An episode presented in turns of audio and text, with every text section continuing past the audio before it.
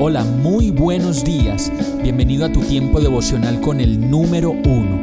Qué alegría saludarte con la certeza de que Dios está obrando en tu vida su perfecta y buena voluntad, ya sea porque estás aprendiendo de un momento difícil o porque estás disfrutando de su amor a plenitud con paz y tranquilidad. Llegó la hora de tomar tu Biblia, pues de seguro Dios te va a hablar, te va a reconfortar y lo mejor de todo, te va a dar las respuestas que estabas buscando. ¿Qué esperas? Vamos, súbete de una vez en este pequeño pero eterno vuelo devocional con destino al cielo. Y el mensaje de hoy se llama Cree nada más. Marcos 5:36 dice, sin hacer caso de la noticia, Jesús le dijo al jefe de la sinagoga, no tengas miedo, cree nada más. Hoy nos despertamos con una noticia que para unos resulta esperanzadora y para otros una completa equivocación. Y la verdad es que siempre que hay elecciones van a haber diferentes opiniones y miedos y especulaciones que lo que van a hacer es poner en más tensión nuestras vidas, la de nuestras familias y la del país.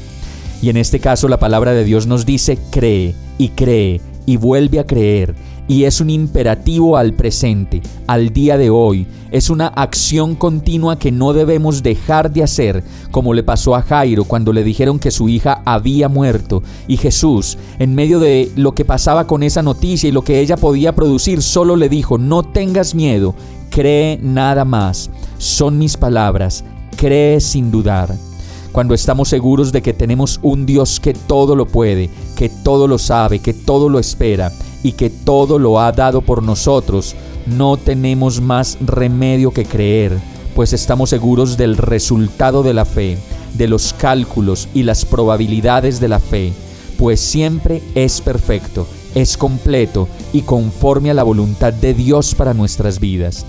Finalmente, tomando la palabra de Dios en Lucas 8:50, Jesús te dice, no tengas miedo, cree nada más, cree que tu hija será sanada, que tu familia estará segura y que tu país será guardado.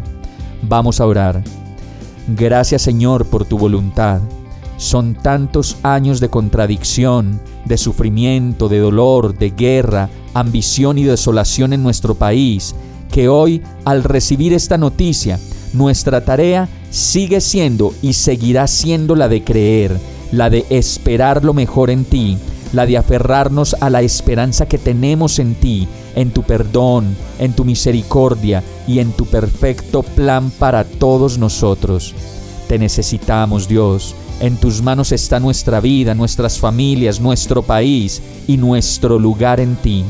Confiado, oro a ti, en el nombre de Jesús. Amén. Hemos llegado al final de este tiempo con el número uno. No te detengas, sigue meditando durante todo tu día en Dios, descansa en Él, suelta los remos y déjate llevar por el viento suave y apacible de su Santo Espíritu. Solo compártelo con quien lo necesite y ames. Hoy, de la mano de Dios, todo será un gran día. Para más información visita nuestra página www.iglesiabierta.com o llámanos al 313-334-0116. Oramos y rogamos para que cada día te enamores más de Dios y para que no pares de pasar todo tu tiempo con el número uno